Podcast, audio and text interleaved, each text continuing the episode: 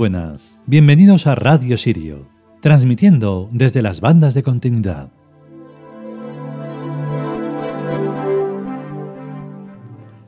Eh, bueno, aprovechando que estoy haciendo esto con voz, pues os recomiendo en el blog de los Siete Soles leer eh, un artículo sobre cómo crear, cómo estamos creando las sonoridades. Lo digo porque es muy interesante y de alguna manera quizá no, se pueda comprender que es complicado de realizar, aunque llevemos muchas realizadas, pero eso es porque, porque queremos. es lo de que es lo que decimos al final de si queremos, si podemos y sobre todo si queremos, pues eh, eso. Eh, volveremos con un nuevo capítulo. Y con eso es como se hace todo, es querer. Cuando no se quiere algo no es una cuestión de tener tiempo o no tenerlo, aunque a veces pues es una una razón de fuerza mayor.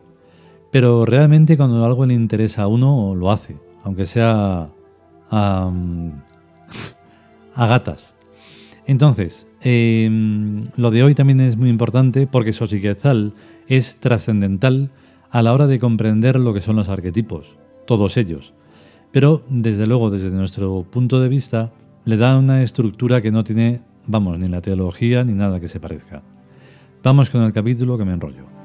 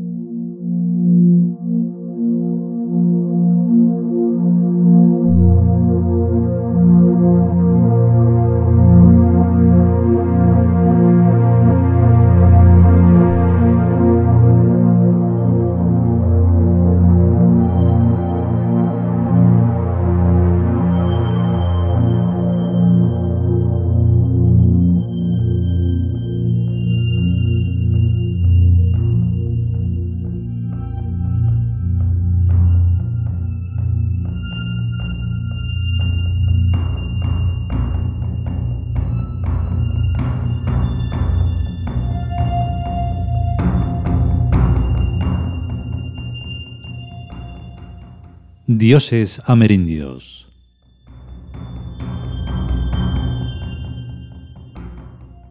Xochiquetzal.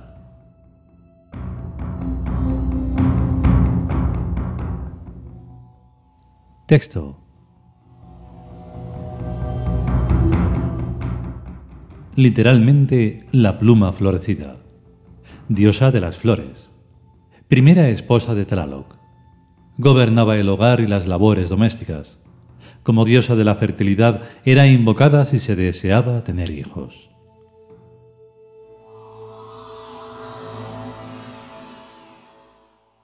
Comentario. Ayer se me olvidó decir que Chalchihuitlicue es la diosa del bautismo pues los niños recién nacidos eran sumergidos en agua durante un momento y elevados enseguida para significar que procedían del mundo del agua. Y si me remito a antes de ayer, cuando dije que los ritos no proceden de la geografía, sino del tiempo, es muy posible que el origen del rito bautismal llegara antes a Amerindia que al Oriente Medio, y que después se lo apropiara con todo descaro el cristianismo. El bautismo no lava, pues para eso están las palanganas, sino que representa la emersión desde un mundo inferior a un mundo superior. Asunto resuelto. Segunda cuestión. La pluma florecida. Cuando estudié lingüística me enseñaron bastante de idiomas indoeuropeos y de idiomas semíticos, pero absolutamente nada de los idiomas amerindios, como si no tuvieran importancia, o la misma que el bantú, el zulú y el swahili, que tampoco me enseñaron. Así que no estoy seguro de que Xochiquetzal signifique la pluma florecida, aunque es muy posible por lo de Quetzal, y siempre que Xochi signifique flor y florecer.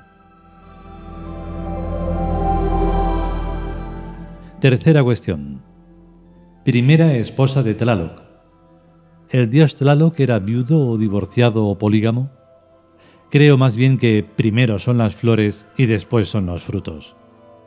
Pero la manía humana antropomórfica de casar a los dioses es planetaria y no debe extrañarnos la teología casamentera. Pero yo desde luego no voy a ir por ahí y prefiero explicaciones más arquetípicas. El agua es el elemento más importante para la vida biológica, pues sin el agua las cadenas del carbono no existirían ni se podrían desarrollar, ya que casi el 100% de un tomate es agua y un 0, es carbono y todo lo demás. Lo que más pesa del cuerpo humano es el carbonato cálcico de los huesos, que tampoco puede producirse sin el agua.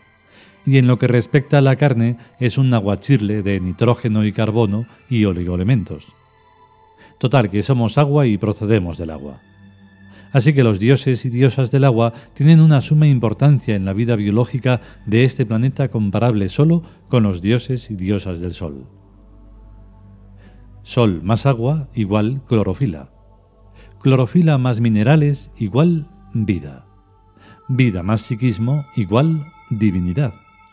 Divinidad más azar igual sol, agua, todo. Corolario. El azar es un dios más de la divinidad única y múltiple, quizás el dios más misterioso, tan importante que se merece un estudio aparte. Si mi etimología fuera correcta, la diosa Xochiquetzal puede significar la integración del aire, pluma, y de la luz, sol y color y calor y fuego, y del agua y de la tierra, minerales, o sea, integración de los cuatro elementos. Hay un quinto elemento, el éter, que ahora no está ya de moda desde que los científicos dicen que no existe, pero que existe y que podríamos encontrar en la diosa Xochiquetzal si lo rebuscamos. Probablemente el quinto elemento es el azar. Las plantas fanerógamas, plantas con flores, surgieron en el mismo momento en el que aparecieron los insectos, ya hace más de 280 millones de años, obviamente para utilizar esos insectos en su polinización, reproducción y expansión por todo el planeta. Y esto significa que existe inteligencia vegetal, capaz de aprovecharse de los cambios climáticos y geológicos y zoológicos según van sucediéndose. Corporalmente yo soy animal, pero en mi psiquismo profundo soy más bien vegetal y tengo relaciones muy particulares con el agua y con las plantas que no sé definir ni explicar. Una tarde que estaba al lado de un ricino en una azotea de una casa mía del sur, tuve la extraña e inequívoca sensación de que millones de ojos me estaban observando. Volví la cabeza e instantáneamente los ojos se ocultaron en el ricino. Demasiado tarde. Si, no sé cómo, yo me trasladara a algún planeta de la nebulosa de Andrómeda y allí me encontrara una botella de la marca de agua tónica que bebo, estaría seguro y sin la más mínima duda de que alguien que bebe el mismo agua tónica que yo había estado allí antes que yo. Probablemente el quinto elemento es el azar. Esto debo explicármelo para yo poder entenderlo. Tengo más o menos una idea de lo que es el éter, que en la sagrada religión del Ka se llama el Kuor, un fluido antimaterial. Pero el azar es estructuración de imponderables geométricos o puntos geométricos, y no parece que tenga nada que ver con la fluidez antimaterial. O sea que por el momento no puedo aclarártelo, oh amadísima diosa Xochiquetzal, y espero que puedas perdonármelo hasta que lo averigüe. Me da una rabia no saber las cosas que me interesan. Pero es posible que el Quor y el Tros, Tros es el azar, el motor azárico, no confundir con Trus, el dios azar, tengan la misma forma con dos diferentes funciones, la de destruir materia y la de crear materia como estructuras de geometría dinámica. Porque al fin y al cabo lo que parece materia son puntos geométricos, los verdaderos átomos o sin partes, y destruir materia es solo darles a las estructuras de puntos geométricos otra apariencia. No te quiero marear más la cabeza, oh mi diosa Xochiquetzal.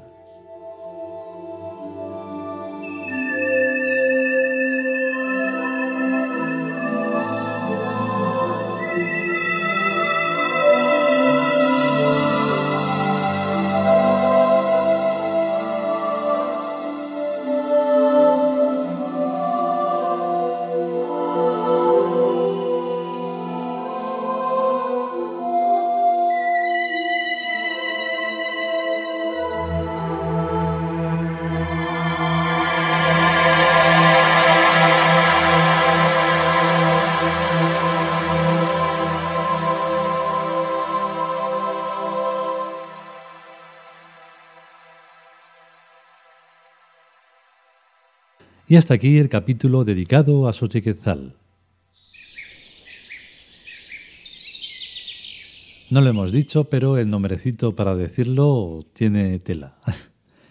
Eh, el caso es que tiene la trascendencia que tiene porque si habéis estado atentos a lo que hemos eh, dicho, pues claro, se trata de que nuevamente estamos hablando de una civilización que puede ser anterior a todo lo que pensamos y que porque entre culturetas, científicos, eh, monoteístas, gente que solo sabe razonar de una forma absolutamente obtusa y demás, pues no se quiere entender que lo que es la magia y que lo que es mm, todo aquello lo que llamamos dioses, arquetipos y demás es la base de la vida. Y que el agua sale de todo ese conjunto. Entonces es mucho más allá que lo material. Por eso es tan importante comprender el mundo metafísico. Ahí es donde se puede uno encontrar con el infinito y mucho más allá. El caso es que lo dicho, si podemos y sobre todo si queremos, volveremos con un nuevo capítulo, que está la cosa muy difícil de falta de tiempo lineal físico de verdad. Venga, a estar bien. Hasta luego.